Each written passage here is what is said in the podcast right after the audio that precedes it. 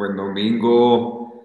Saludos a todos. Eh, espero que estén muy bien. Aquí ya les dejé un, mensajito con mucho cariño que, ya después ya me pongo aquí a predicar y ya no, no veo el chat para no distraerme, que luego ponen cosas chistosas. Pero eh, les mando un gran abrazo. Recíbanlo con todo el cariño. Este, me da risa que yo estoy aquí en San Luis y mi señora le tocó la nieve en Austin, entonces le decía hace ratito que estoy muy contento por ella y por mí, porque le digo, pues si tú estás allá, es como si yo estuviera disfrutando de la nieve, ¿no? Pero espero de verdad que estén súper bien, espero que hayan tenido una buena semana, eh, que los que están haciendo el ayuno de cierta forma, ya sea de redes, ya sea de alimento, ya sea eh, periódicamente de algún alimento o de alguna cosa. Espero que lo hayan hecho bien, que lo estén tomando con la seriedad adecuada. Haya quien esté cachado por ahí, ¿no? Y este, que no lo están haciendo o que no han tomado algunas medidas. Quiero animarlos, quiero, quiero animarlos. Tomen este tiempo eh, con Dios, con seriedad. Créanme, Dios ha hablado tanto a mi corazón eh, ha limpiado tantas áreas de mi vida, ha, puesto alguna visión, ha, mostrado cosas increíbles para mi matrimonio con Cory.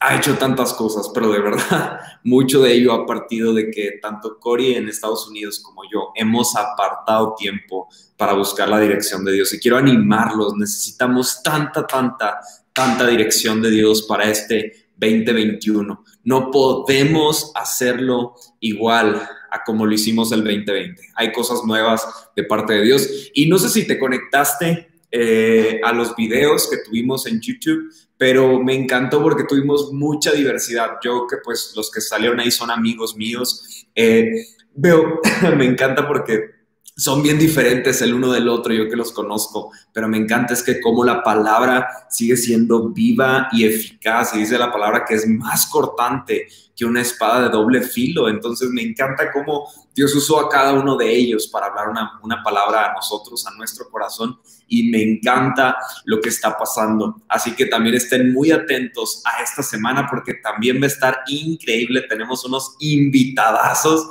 Quisiera darles un adelanto, pero no, hasta, hasta ese día, así que estén a la expectativa. Hay gente que va a edificar nuestra vida increíblemente. Hasta hay una participación internacional. Entonces, quiero que estén, estén muy atentos. Va a estar muy, muy padre estos tiempos. Y de la misma forma, quiero animarlos a que cada capítulo del día, cada salmo, toma tiempo para leerlo, toma tiempo para buscar de Dios. Sé que eh, a veces es complicado acostumbrarnos a leer nuestra Biblia, a tomar estos tiempos, pero créanme que ustedes son los principalmente beneficiados al leer la palabra, al aplicarla en tu vida. Así que eh, los quiero animar a eso, ver los videos, estar conectados en Instagram, estamos poniendo los devocionales. Ahorita ya en el link que está ahí en Instagram puedes ir a, buscar los devocionales de esta semana. Ya está ahí para que tú lo puedas descargar.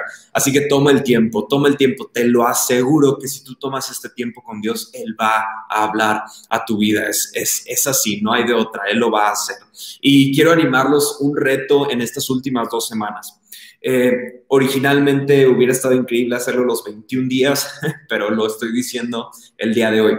Me gustaría que en estas dos semanas que nos restan, en estos 14 días que nos restan, hagamos algo de bendición para una persona. Me encantaría que tú y yo podamos ser de bendición para alguien cada día, al menos una persona cada día. Y, puede ser eh, que lo hagas con tus finanzas, si normalmente en el semáforo le das unas moneditas a alguien, dales un billetito, ¿no? Y no tiene que ser solo dinero, puede ser tu atención, puede ser tu tiempo, puede ser una llamada o un mensaje. Y quiero que lo entiendas así. Muchas veces nosotros clasificamos las bendiciones. Hay unas que les damos más valor, a otras que les damos menos valor. Pero cuando hablo de hacer algo significativo, estoy hablando de que si alguien hiciera eso por ti, tú le darías valor porque yo siento que esa es la forma más clara de darte cuenta si, si tú y yo estamos haciéndolo con un corazón de querer bendecir a otros. Entonces, a mí me encanta que Dios no se limita a solo una forma, no, no se trata por eso de que solo sea una despensa o dinero, no, hay muchas formas de bendecir a otros, pero que en esta semana podamos dar palabras de ánimo a alguien, podamos dar un mensaje a alguien, hacer una llamada a alguien y que podamos ser de bendición para otros. Y, algo que quiero para cerrar esto y poder ir de lleno al mensaje es que Dios nunca ha sido conveniente en bendecirte. Es decir, nunca ha limitado su bendición por conveniencia, sino que Él siempre da sin medida. Del mismo modo, te quiero animar a que tú no cuentes y, limites lo que Dios quiere hacer a través de ti. Que, que tú puedas decir, Dios, quiero dar sin medida, quiero dar de mi tiempo sin medida a alguien hoy. Quiero dar eh, de bendición a alguien sin medida el día de hoy. Entonces, quiero retarnos como iglesia a que lo hagamos, a que lo hagamos, a que lo hagamos apliquemos la palabra de Dios en esta semana, día con día, y sé de verdad que van a ver cómo Dios nos va a sorprender en estos días. Este, así que, pues bueno, vamos a arrancar ahorita de lleno el mensaje. Creo que el mensaje de hoy nos va a servir mucho para incluso poner en práctica este tema de bendecir a otros. Así que vamos a orar, va. Dios te doy gracias. Te doy gracias porque me permites predicar tu palabra. Te doy gracias porque al paso de los años he podido ver cómo este libro que muchos menosprecian eh, ha traído tanta claridad a mi vida, me ha, enamorado más de ti, me ha enamorado más de otros, de mi familia, de, de mis conocidos, de gente que ni siquiera conozco. Te pido, Padre, que a la luz de tu palabra, a la luz de tu verdad, podamos nosotros tener una claridad en nuestra vida, una claridad de lo que estamos viviendo, de las cosas que vienen para nosotros, de ese futuro que tú has escrito para nosotros. Te doy tantas gracias porque sé que en este lugar hay personas que quizás hoy no tienen claridad en su vida y sé que tú por tu palabra, por tu amor, vas a traer claridad a nuestro corazón. Sé que ah, ah, eh, eh, quizás en este momento hay personas que están pasando por tiempos duros, tiempos difíciles. Padre, te pido que tu palabra sea aquello que trae paz al corazón y que trae visión hacia lo que tú quieres hacer en nosotros. Te doy gracias en el nombre de Cristo. Amén y amén. Entonces, eh, hoy arrancamos con una serie que va a ser de dos semanas. Originalmente iba a ser nada más un mensaje de un día, pero platicando un poco de lo que Dios ha puesto en mi corazón, eh, creo que hablaba con, con Nate y, le decía, es que tengo, un, tengo un, un, mensaje que no sé si es un mensaje o es una serie, y le daba así como una embarradita.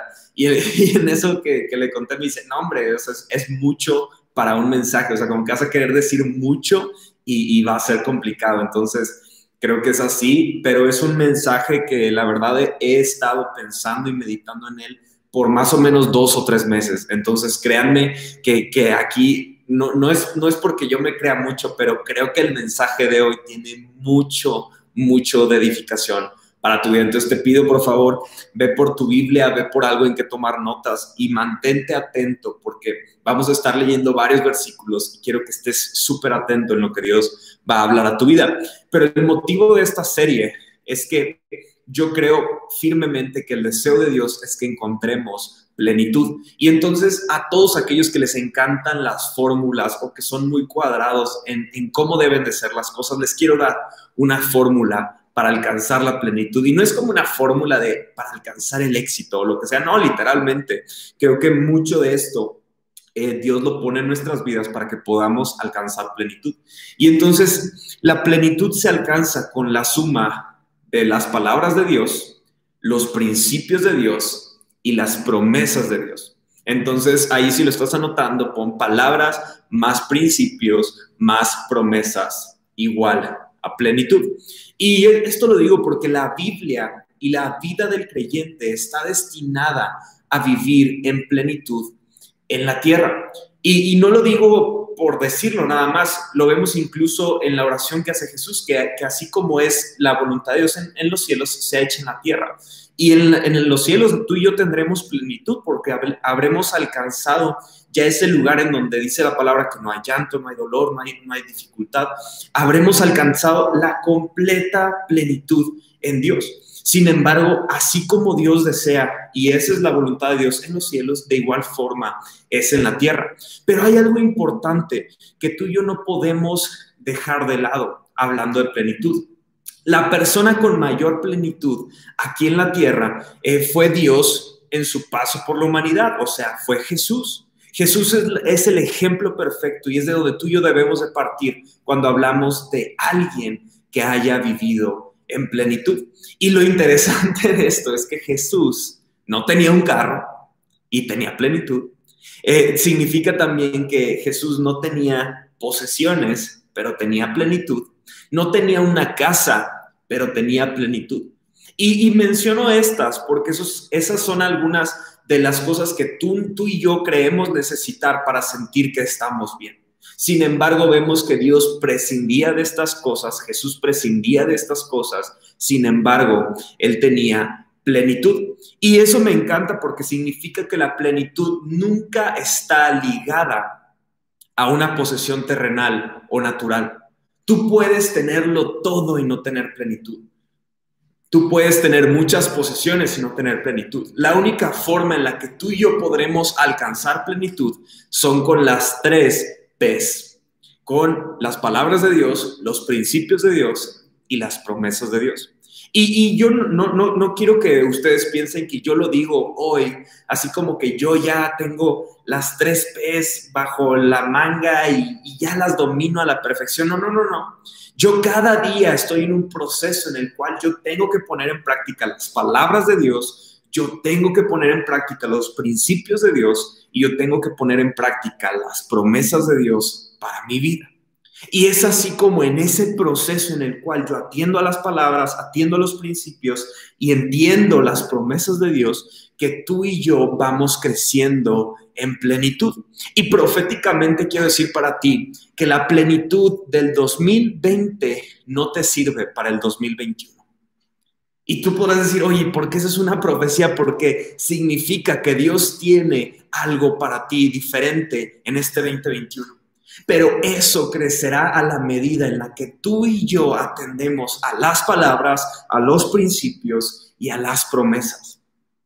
Nuestra mayor aspiración es crecer a la medida de Cristo. Y el primer versículo que quiero escribir, por ahí sí está Cori en el chat, si me pueden ayudar a poner Efesios 4.13. Solo pónganlo ahí para referencia, para que sepan buscarlo. Efesios 4.13. Y cuando estamos hablando de Efesios 4:13, es un versículo bastante conocido que se ha escuchado muchas veces, pero el día de hoy lo quiero leer. Y dice, ese proceso, está hablando de ese proceso de crecimiento, continuará hasta que todos alcancemos tal unidad en nuestra fe y conocimiento del Hijo de Dios, que seamos maduros en el Señor, es decir, hasta que lleguemos a la plena y completa medida de Cristo. Esa es nuestra mayor aspiración, poder crecer a la medida de Cristo, así como Él tenía plenitud en todos los sentidos, que tú y yo podamos tener plenitud y alcanzar en la tierra la plenitud de Cristo. Si tú no tenías expectativas para este 2021, te quiero animar a que tu mayor expectativa sea crecer a la medida de Cristo, que tú puedas tener la plenitud que tenía Cristo al vivir en la tierra, en el momento en el que Dios estaba en la humanidad caminando entre nosotros. Nuestra fe crecerá a la medida que nosotros atendemos a estas tres P's a sus palabras, a sus principios y a sus promesas. Y lo que más me encanta es que Jesús tenía tal plenitud que eso fue lo que lo llevó a la cruz en nuestro lugar. Él no tenía su confianza en nada de lo que estaba aquí en la tierra porque él tenía una misión y esa, esa misión eh, estaba en medio de su plenitud y él sabía que ese era el motivo por el cual él venía a este lugar para darnos salvación a ti y a mí. Cuando hablamos de plenitud, significa que cuando tú y yo alcancemos plenitud, estaremos cumpliendo el propósito por el cual Él nos llamó a estar en esta tierra. Es increíble esto para cada uno de nosotros. Esto me llena de tanta y tanta emoción. Y, y, quiero ir dando una introducción a esta serie. El día de hoy solamente me voy a enfocar en las palabras de Dios, pero la siguiente semana voy a hablar de los principios y las promesas de Dios. Pero para dar una intro a toda esta serie, quiero que entendamos así, cuando hablamos de palabras, principios y promesas, debemos entender lo siguiente. En primer lugar, si estás tomando notas, en primer lugar, las palabras de Dios cambian nuestra vida diaria. Sin embargo, el principal propósito de las palabras de Dios es afectar nuestra eternidad. Ahorita me voy a meter un poquito más a ese tema, pero ¿a qué me refiero con esto? Cuando tú y yo entendemos y recibimos las palabras de Dios, esto afecta nuestra perspectiva en la que tú y yo estamos viviendo. Porque tú y yo ya no, no vivimos esta vida entendiendo que todo se acaba al final de nuestra vida.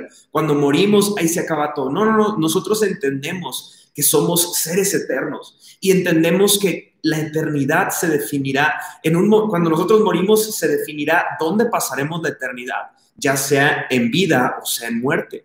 Pero tú y yo entendemos esto, esto cambia nuestra perspectiva y afecta en nuestro diario vivir. Sin embargo, lo más importante al escuchar las palabras y atenderlas es que entendamos que tú y yo pasaremos una eternidad junto a Dios. Y es ahí donde me encanta pensar en cómo las palabras afectan nuestro día a día. Y, lo pensaba así como una analogía. Una persona que tiene un boleto a la vida eterna vive su vida en la tierra distinto a quien a una persona que no tiene certeza de su destino eterno. Y es ahí donde yo te quiero animar y el día de hoy va a ser un mensaje increíble para que si tú no has acatado las palabras de Dios en tu vida y quizás tienes duda de tu destino eterno, hoy es el día en el que empieza a cambiar tu forma de vivir, no solo en la tierra, sino con una comprensión de lo que viene después de tu paso por la tierra. Y es ahí donde me encantan las palabras de Dios, son lo más importante. Luego de esto vemos los principios de Dios. Los principios de Dios traen cambios sí en nuestra eternidad, pero principalmente los principios de Dios afectan nuestra vida en la tierra. La siguiente semana voy a hablar un poco más de esto, pero no sé, hay principios como el principio de honra a tu padre y a tu madre y tendrás larga vida. No todos los principios son mandamientos, pero lo que podemos entender es que muchos de los mandamientos sí son principios. Y, y estos principios sirven para la forma en la que tú y yo vivimos día tras día, pero vamos a ver de esto un poco más la semana que entra. Y en tercer lugar, las promesas de Dios traen esperanza de nuestro paso en la tierra y de nuestro destino eterno. No todas las promesas que están en la Biblia significa que tú y yo las vamos a vivir en nuestro periodo de la vida, pero sí debemos entender que las promesas que están escritas ahí incluso están escritas para nuestra eternidad, para nuestro destino eterno. Entonces, ¿por qué hago esta mención? Porque algunas personas quieren vivir solamente de promesas y se olvidan de las palabras de Dios. Yo aquí en mi mano tengo una Biblia que se llama Santa Biblia Promesas. ¿Por qué? Porque entonces tú la abres y a, ver aquí, bueno, no sé si alcancen a ver, pero tiene señaladito un poquito más las promesas y no sé encanta como creyentes buscar las promesas. Sin embargo, tú y yo no podemos tomar las promesas y olvidarnos de las palabras de Dios, porque no podemos estar llenos de esperanza, pero sin comprensión de qué estamos esperando. Y es ahí donde tienen que estar de la mano. Algunos otros practican principios bíblicos que dan fruto.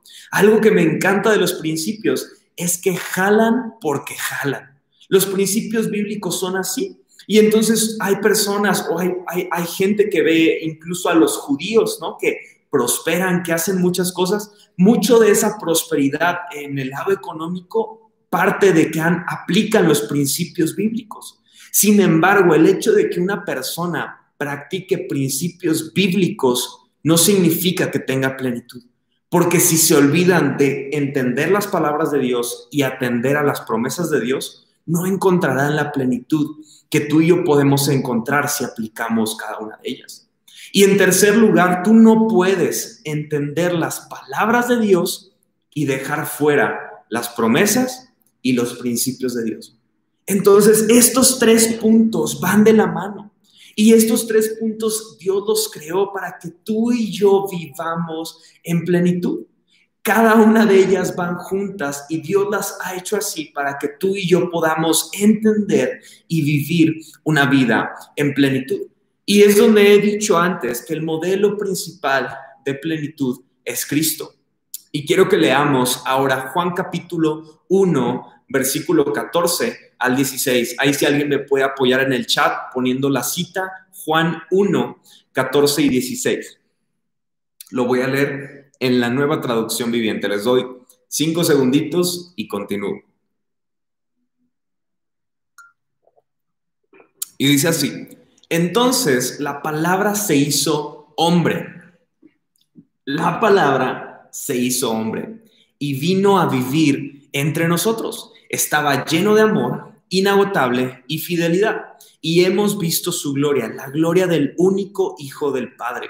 Juan dio testimonio de él cuando clamó a las multitudes. A él me refería yo cuando decía, alguien viene después de mí y que es muy superior a mí porque existe desde mucho antes que yo. Y debemos de recordar este punto, Juan el Bautista está hablando de Jesús, pero debemos de recordar que Juan nació antes que Jesús. Entonces lo que está diciendo aquí es, Jesús es mucho antes que yo y lo dice porque entiende que Jesús es Dios. Y entonces en el versículo 16 dice, de su abundancia, hablando de Jesús, de su abundancia todos hemos recibido una bendición inmerecida tras otra.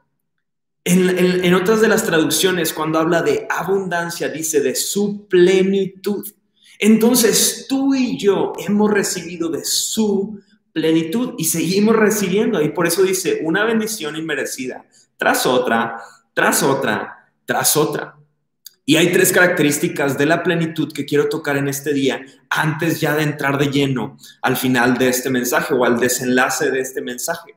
Pero las tres características de la plenitud que hoy quiero relatar basándonos en este versículo es que la plenitud siempre está ligada a una vida de gratitud. No, yo, yo nunca he conocido una persona que tenga plenitud y que no viva agradecido, que, que viva creyendo que, que, todo se lo merece y que nada, nada de eso le sorprenda. No, no, no. Siempre que hay una persona con plenitud, son personas que tienen gratitud en su corazón. El segundo punto que me es muy interesante es que la plenitud nunca es egoísta. Vemos aquí en el versículo 16 que dice, de su plenitud todos hemos recibido. ¿Qué significa eso? Si fuera egoísta, diría algo así como, de su plenitud nos ha quitado un poco. No, no, no, no. Y aquí dice, de su plenitud nos ha dado en abundancia. Y eso me encanta porque Jesús es el claro ejemplo de plenitud y la plenitud siempre va en gratitud, en misericordia, en dar a otros. Y el tercer punto que es con el que quiero seguir en este tema es que el primer paso de plenitud consiste en conocer y vivir las palabras de Dios.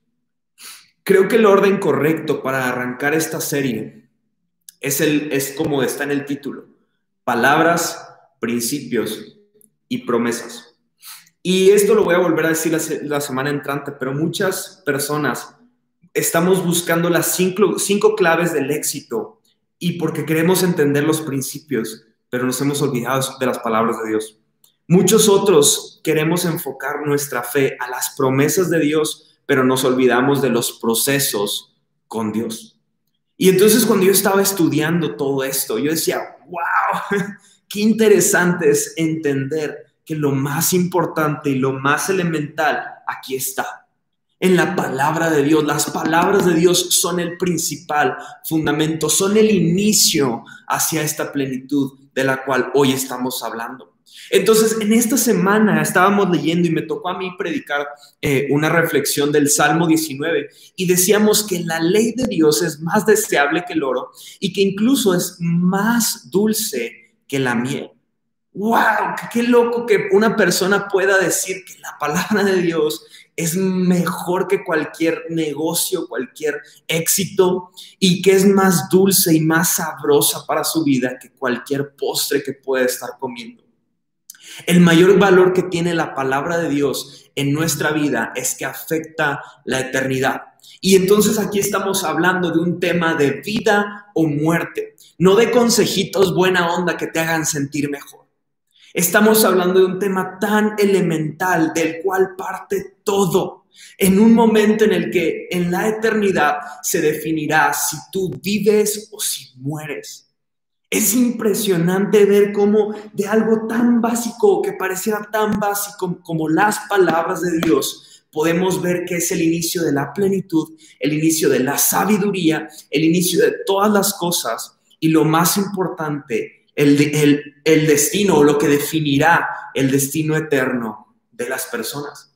Y es ahí donde si tú y yo tratamos las escrituras como palabras vacías o como consejos innecesarios, no solo perderemos sabiduría, no solo no tendremos dirección, sino que también perderemos la oportunidad de tener vida.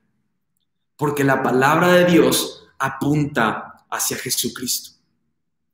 Dice Juan capítulo 5, verso 39 y 40. Dice, ustedes, está hablando Jesús a un grupo de religiosos, ustedes estudian las escrituras a fondo porque piensan que ellas les dan vida eterna, pero las escrituras me señalan a mí, dice Jesús. Sin embargo, ustedes se niegan a venir a mí para recibir esa vida. El primer punto que quiero tocar en esta noche es que sus palabras me dan vida. Al leer, al estar buscando en las escrituras, podemos encontrarlo a Él y al encontrar a Jesús encontramos la vida. Algo empieza a cambiar en mi corazón cuando yo al estar leyendo o al estar escuchando la palabra de Dios, algo pasa en mi corazón cuando tú y yo encontramos la vida. El segundo punto que quiero tocar el día de hoy es que al estudiar sus palabras, tú y yo lo podemos conocer más. Aquí mismo lo acabamos de leer. Ustedes se niegan a venir a mí para recibir esa vida. Estas personas están dedicadas, tan dedicadas a, buscar las, las letras que se han olvidado de encontrar al autor de esas letras. Y ese es un problema que puede seguir pasando en el día de hoy. Que las personas asistan a las iglesias para encontrar palabras, pero que no quieran tener un encuentro con el autor de esas palabras. Y esas palabras, si no conoces al autor, si el Espíritu Santo no habla a tu vida a través de esas palabras, tú y yo estamos vacíos y no hemos encontrado la vida. Al entender sus palabras, lo conocemos más. Y eso entonces afecta nuestra fe que comienza a crecer. Y es ahí donde vemos versículos, lo he hablado antes aquí en la iglesia, pero el versículo de Romanos capítulo 10, verso 17 que dice, así que la fe viene por el oír, es decir, por oír la buena noticia acerca de Cristo. Tú sientes que has perdido la fe, perdóname y no lo digo juzgando, pero es porque has silenciado la voz de Cristo. Has silenciado el mensaje del Evangelio para tu vida. Has quitado la atención del único mensaje que puede hacer crecer tu fe. A veces pensamos que la fe significa que recibo la fe, entonces me dan más ganas de leer la Biblia. Los días en que he sentido mi fe más frágil, que menos ganas he tenido de buscar a Dios, es en los momentos que tú y yo debemos ir a la palabra para que eso aumente nuestra fe.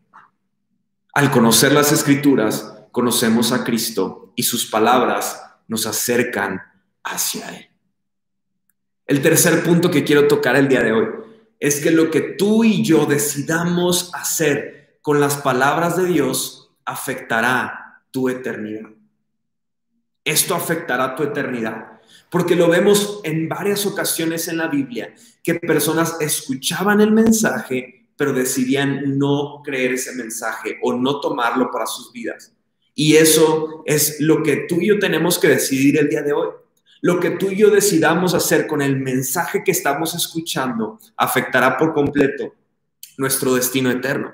Todos somos seres eternos. En Eclesiastés menciona que Dios ha depositado eternidad en cada uno de nosotros. Eso significa que la persona más atroz y más horripilante que haya pisado esta tierra, Dios depositó eternidad en su vida, así como en ti depositó eternidad. Pero lo que tenemos que entender es que en este tiempo en la tierra tenemos la oportunidad de conocerlo para definir si estaremos junto a Él en la eternidad. Nuestro paso por la tierra es esa oportunidad de que tú y yo tomemos sus palabras, las pongamos en práctica en nuestras vidas para que eso traiga una consecuencia de poder estar a su lado en la eternidad. El cuarto punto que quiero relatar hoy es que nuestra respuesta a sus palabras demuestra que somos sus discípulos. Oye, a ver, pero vas muy rápido. ¿Qué quiere decir entonces sus palabras? Sus palabras es lo que está escrito en este libro, en la Biblia.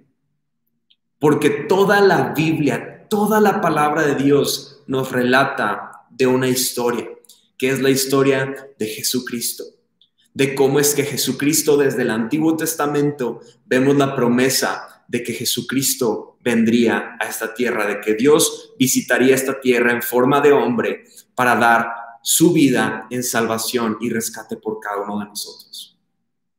Y entender este mensaje y aplicarlo en mi vida, tener esa respuesta a este mensaje, va a definir que yo realmente he decidido seguirlo a Él. Cuando hablamos la palabra discípulo, no es algo raro, es una palabra que significa que somos seguidores de Dios, que las palabras que escuchamos de Él las ponemos en práctica en nuestra vida. Eso es lo que significa la palabra discípulo. Los discípulos, algo que me, me gusta pensar, es que ellos no tenían Biblias como tú y yo. Ellos recordaban las palabras de Jesús, recordaban lo que se leyó en otros momentos en la iglesia, en, en, cada uno de los grupos donde ellos tenían algún rollo de los antiguos profetas. Ellos recordaban las promesas que se habían hecho. Abraham no tenía una Biblia, pero tenían momentos con Dios que relataban de generación en generación de las cosas que Dios había hecho en sus vidas. De boca en boca mencionaban lo que Dios había hecho en sus vidas. Y lo he dicho antes, cuando una persona ama algo o está apasionada por algo, lo comparte con otros. Me entristece ver que muchos de nosotros en ocasiones no estamos tan apasionados de la palabra de Dios, de, los, de las palabras, las promesas, los principios de Dios, no estamos tan apasionados de ello y por eso nos cuesta hablarlo con otros. Porque cuando tú has probado algo y te gusta, tú lo compartes a todos los que ves, hasta lo compartes en redes sociales para que todos vean que has ido a algún lugar. Qué increíble será el día en el que cada uno de nosotros estemos tan apasionados por la palabra de Dios, por sus palabras, que no solamente lo demostremos con redes sociales o con nuestra boca, sino que nuestra vida sea un claro ejemplo de que seguimos las palabras de Cristo. Y es ahí donde seremos sus discípulos. Cuando hablamos de vivir la palabra, no significa que seamos perfectos. Estamos siendo perfeccionados, pero cuando hablamos de vivir la palabra, significa poner en práctica lo que vemos en este libro. Sus palabras, sus principios, sus promesas. Y para cerrar el día de hoy, quisiera leer un último, un último, es una parábola, pero un extracto de, de la Biblia. Está en Mateo capítulo 7 verso 21 al 29. Mateo 7, 21 al 29. Y dice así, no todo el que me llama Señor, Señor, entrará en el reino del cielo. Solo entrarán aquellos que verdaderamente hacen la voluntad de mi Padre que está en el cielo. Una pausa ahí. Sé que ya lo, lo, lo induces, pero Cumplir la voluntad del Padre lo lograremos cuando pongamos en práctica sus palabras. Versículo 22. El día del juicio muchos me dirán, Señor, Señor, profetizamos en tu nombre, expulsamos demonios en tu nombre e hicimos muchos milagros en tu nombre. Pero yo les responderé, nunca los conocí. aléjense de mí ustedes que violan las leyes de Dios. Versículo 24. Todo el que escucha mi enseñanza y la sigue es sabio, como la persona que construye su casa sobre la roca sólida. Aunque llueva a cántaros y suban las aguas de la inundación y los vientos golpeen contra esa casa, no se vendrá abajo, porque está, construida sobre un lecho de roca. Sin embargo, el que oye mi enseñanza y no la, no la obedece es un necio, como la persona que construye su casa sobre la arena. Cuando, cuando vengan las lluvias y lleguen las inundaciones y los vientos golpeen contra esa casa, se derrumbará con un gran estruendo. Cuando Jesús terminó de decir estas cosas, las multitudes quedaron asombradas de su enseñanza, porque lo hacía con verdadera autoridad, algo completamente diferente a lo que hacían los maestros de la ley religiosa. ¿Por qué leí estas dos historias en conjunto? Normalmente se separan, pero se me hace muy interesante que antes de lanzar la parábola de construir nuestra casa sobre la roca y no sobre la arena, está hablando de que en el día del juicio, en el día en el que ya, ya se definió, ya tuvimos el tiempo en la tierra de decidir nuestro destino eterno, de decidir conocer a Cristo, de acercarnos a buscarlo a Él. Ya, ya no tenemos más oportunidad. Lo que fue, fue. Y en ese momento dice que habrán muchos que dirán las cosas que hicieron para el Señor. Sin embargo, todo se define en aquellos que conocieron a Dios, porque dice, apártate de mí, nunca te conocí. Lo que me encanta de esto, y es por eso que en los, en los cinco puntos que estoy tocando el día de hoy, el último fue poner en práctica lo que estamos viendo, porque Creo que toda la vida del creyente, de aquellos que decidimos seguir a Cristo, se basa en lo más elemental que es poner atención a las palabras que está diciendo Dios. Y una vez que las entendemos, las recibimos, nuestra fe crece, nuestra fe es puesta a prueba y comienza a dar fruto, es entonces que la ponemos en práctica pero muchas veces recibimos un poco, lo soltamos y queremos poner en práctica algo que no está firme en nuestro corazón, algo que no es un fundamento real en nuestro corazón. Y es por eso que entonces después Jesús lanza esta historia y dice, no seas como ese hombre que puso su casa en la arena. Ponla sobre la roca, que tu fundamento siempre sea firme. Y no sé si hay alguien ahí en el chat, pero me encantaría que pongan dos casas, un fundamento. Dos casas, un fundamento. Me encanta esto porque significa que hay dos casas, pero solamente hay una roca. Hay dos historias, pero solamente hay una persona que decidió vivirla y fundamentar su vida en la roca. Y si a este punto tú no habías escuchado esta historia, en esta historia la roca eh, significa o es, es Cristo, es Jesucristo, es la palabra de Dios. La roca firme en nuestra vida es la palabra de Dios, es Jesucristo, es entender el mensaje y es tener una relación junto con Él. A simple vista, un tonto sería aquel que construye una casa sobre la arena a la orilla del mar. Tú y yo lo criticaremos diciendo, ay, qué tonto, algo va, algo va a pasar y esa casa se va a caer. A simple vista, muchos de nosotros criticaríamos la decisión de esa persona. Sin embargo, no nos hemos dado cuenta que a simple vista también una persona que ha decidido vivir su vida sin Dios es tan tonto como esa persona, y con gran respeto lo digo, que puso su casa sobre la arena. Porque tú y yo a veces y yo, yo estuve en ese momento, yo, yo en, en, mi, en el pasado, yo viví muchas veces una vida de fe, que era una vida de fe nada más que me portaba mejor que los demás, pero yo no había entendido que literalmente vivir una vida de fe está definiendo el destino eterno que voy a tener en mi vida. Y es por eso que es lo más importante, porque a medida que tú y yo dejamos que estas palabras de Dios hagan un fruto en, nuestra, en nuestro corazón, que hagan una raíz en nuestro corazón, a la medida que eso sucede, nuestra forma de vivir comienza a cambiar.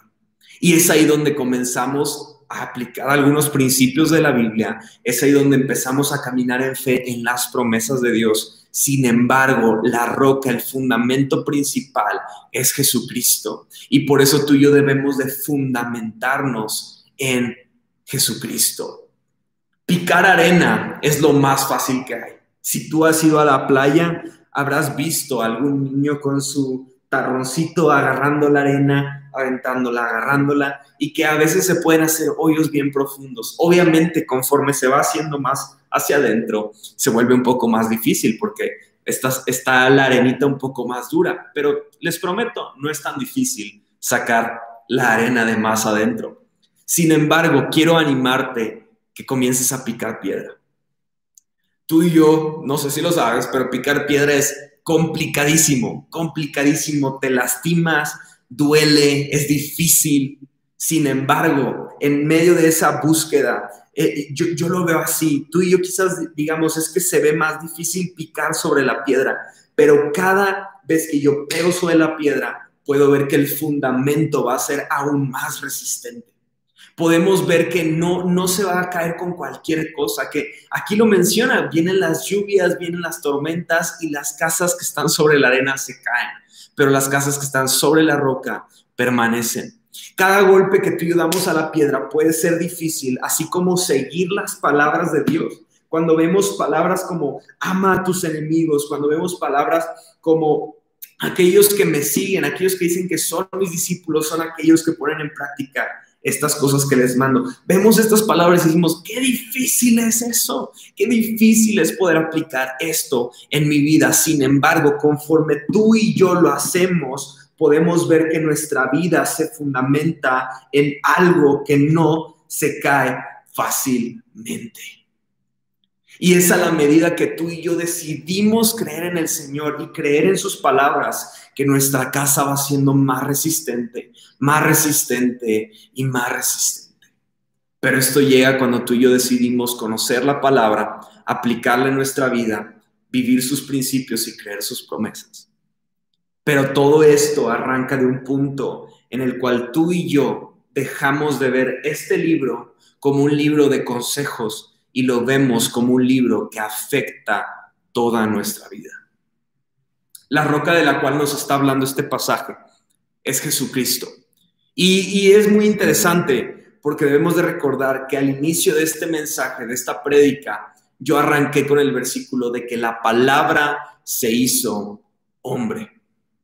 Cuando estamos hablando de que Jesús es el ejemplo perfecto de una vida en plenitud, debemos de entender que ese mismo que vivió una vida en plenitud es quien quiere ayudarte a ti y a mí a poder vivir una vida que, es, que de igual forma vive en plenitud. Aquel que, se, que nos puso el ejemplo hoy se pone de roca para ser nuestro fundamento de fe.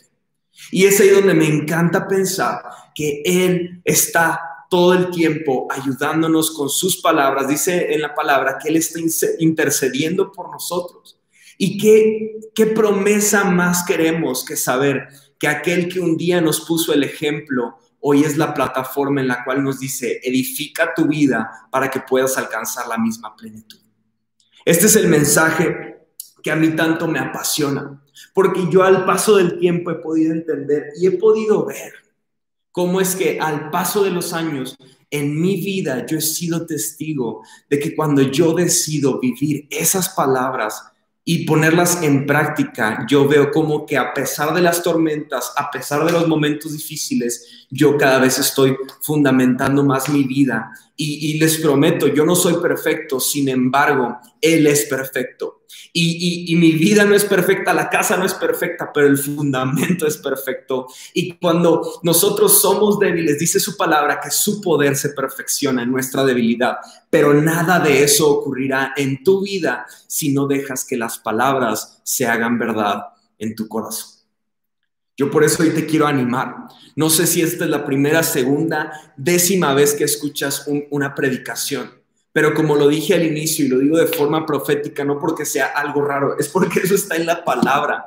La plenitud que tú creías que tenías en el 2020 no la necesitas para el 2021. Necesitas algo nuevo de parte de Dios porque Dios quiere que piquemos piedra aún más adentro, porque quiere que veamos cosas que tú y yo no creíamos que íbamos a poder ver. Pero ese tipo de cosas son las que verán aquellos que creen aquellos que creen las palabras que Él tiene para nosotros. Vamos a orar. Dios, te doy gracias porque tu palabra es verdad. Te doy gracias porque tú eres ese fundamento firme en nuestra vida. Te doy gracias porque tú eres la roca en la cual nuestras vidas están seguras. Te pido Dios que si alguno de nosotros no hemos puesto en práctica tus palabras, no hemos puesto atención a tus palabras, hoy sea el día en el cual ponemos atención a ellas y dejamos que comiencen a dar fruto en nuestra vida. Te pido, Padre, por cada uno de nosotros, te pido que todos los que están escuchando esto den pasos de fe, creyendo en que tú les guiarás en medio de cualquier temporada que puedan estar pasando. Te doy tantas gracias, Dios, te doy gracias por sus vidas, por sus trabajos. Los bendecimos y te pido, Dios, muéstrate a sus vidas, muéstrate a sus corazones, que tu palabra se haga viva en sus vidas y puedan ser testigo de lo que tú estás haciendo en ellos. Dios, te doy tantas gracias en el nombre de Jesús. Amén y amén. Los animo, sigan buscando al Señor, sigan teniendo fe en su vida y créanme, vamos a ver cómo es que Dios sigue haciendo cosas en nuestras vidas y a través de nosotros. Les amo mucho, los animo a seguir con el ayuno, échenle ganas, vean los videos, lean los capítulos y les prometo que cuando tú y yo, dice, dice Jeremías que Él se revela a aquellos que lo buscan con un corazón sincero. Entonces, busquémoslo con un corazón sincero y les garantizo que van a encontrarlo. Les amo mucho, les mando un saludo. Ahorita los saludaré a los que vea por aquí. Eh, les mando un fuerte abrazo y Dios los bendiga. Bye bye.